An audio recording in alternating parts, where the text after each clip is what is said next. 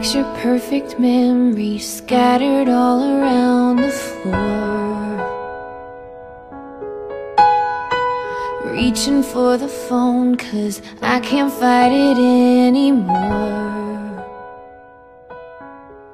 And I wonder. Hey guys，优秀的人不孤单，请让我们相遇。这里是你的移动英语私房课第九百八十五期的英语约。I'm the host of this program，账号 Broadcasting in Beijing, China。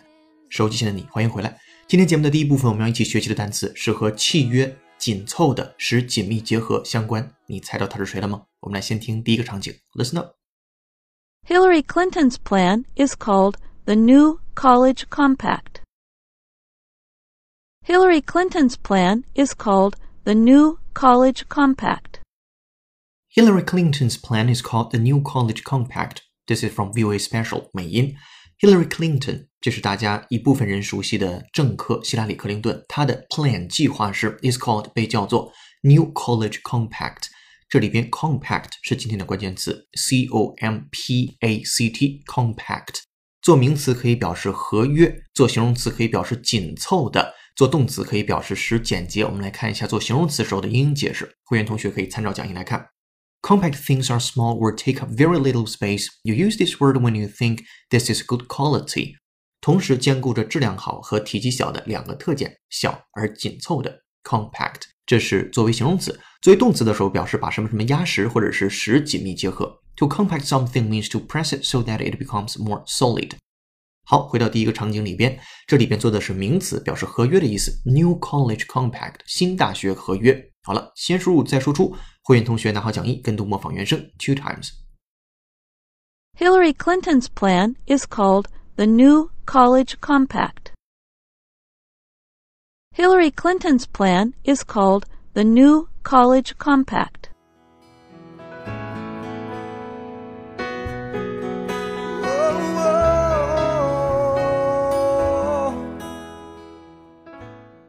Alright，场景一结束，我们来听场景二当中 compact 这个单词的使用。Listen up。 It's a robot that's about the size of a compact car. It's a robot that's about the size of a compact car. It's a robot that's about the size of a compact car. 它是像一辆小轿车那么大的机器人。It's a robot that's about the size of something，像什么样尺寸一样大，有多大？A compact car，紧凑型轿车，不是那种 B 级车，紧凑型的 compact car。好，我们来跟读模仿原声。会员同学拿好讲义，two times。 It's a robot that's about the size of a compact car. It's a robot that's about the size of a compact car.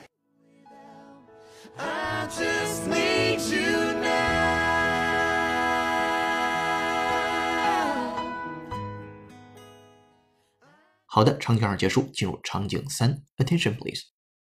They need to provide maximum energy, but they must also be compact and light for easy transport. They need to provide maximum energy, but they must also be compact and light for easy transport.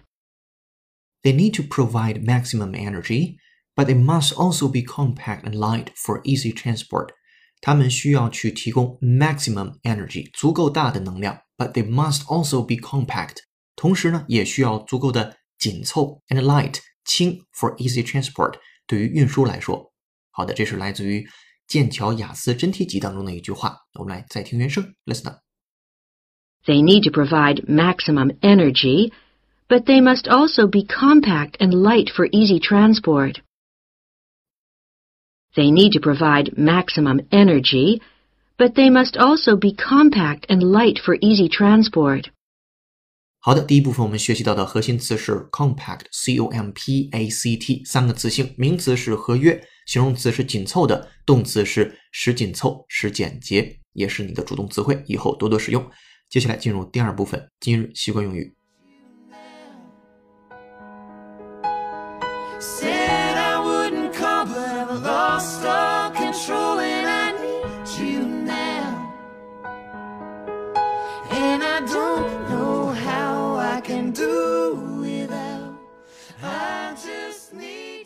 今天的背景音乐是由 Lady Antebellum 演唱的歌曲《Need You Now》，感谢听友音音零九一零的推荐。如果手前你有好听的英文歌，或者想让浩浩老师帮你带的话，都欢迎在评论区留言给我们，我们给你署名播出。如果想获得与节目同步的讲义和互动练习，并利用英语小程序完成当期内容的跟读模仿打分测试，搜索并关注微信公众号“英语约约约”，约是孔子约的约，点击屏幕下方成为会员按钮，按提示操作就可以了。限时优惠期，一杯咖啡的价格，整个世界的精彩。跟读原声学英文，精读新闻聊世界。这里是你的第九百八十五期的英语约约，做一件有价值的事儿，一直做，等待时间的回报。手机前的各位老听友，浩浩老师也恳请你在听节目的时候帮忙点个赞，或者是打卡评论一下。I'm a little drunk and I need you now. Said I wouldn't call, but I've lost all control and I need you now.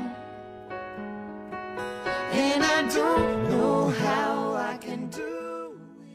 Today's idiom 今日习惯用语，放心，别着急，Keep your shirt on。这里边的 shirt 就是衬衫那个单词。Keep your shirt on 表面的意思是穿着你的衬衫，听起来呢挺像是妈妈对儿子唠叨的一句话。我们在中文的环境之下，可能是你去保持你秋裤穿上这个状态，所以实际上 keep your shirt on 就是放心啊，别着急。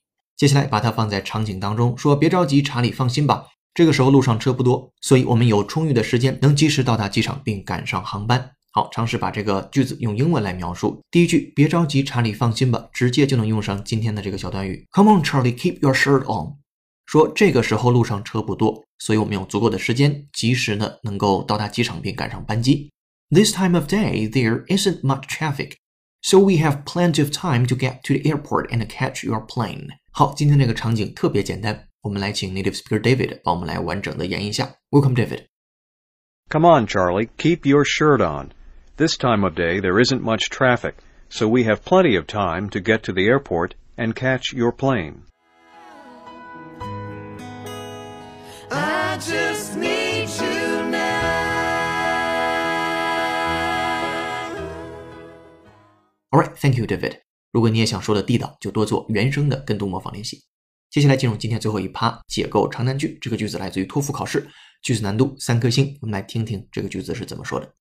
The Independent Television Commission, regulator of television advertising in the United Kingdom, has criticized advertisers for misleadingness, creating a wrong impression, either intentional or unintentionally, in an effort to control advertisers' use of techniques that make it difficult for children to judge the true size, action, performance, or construction of a toy.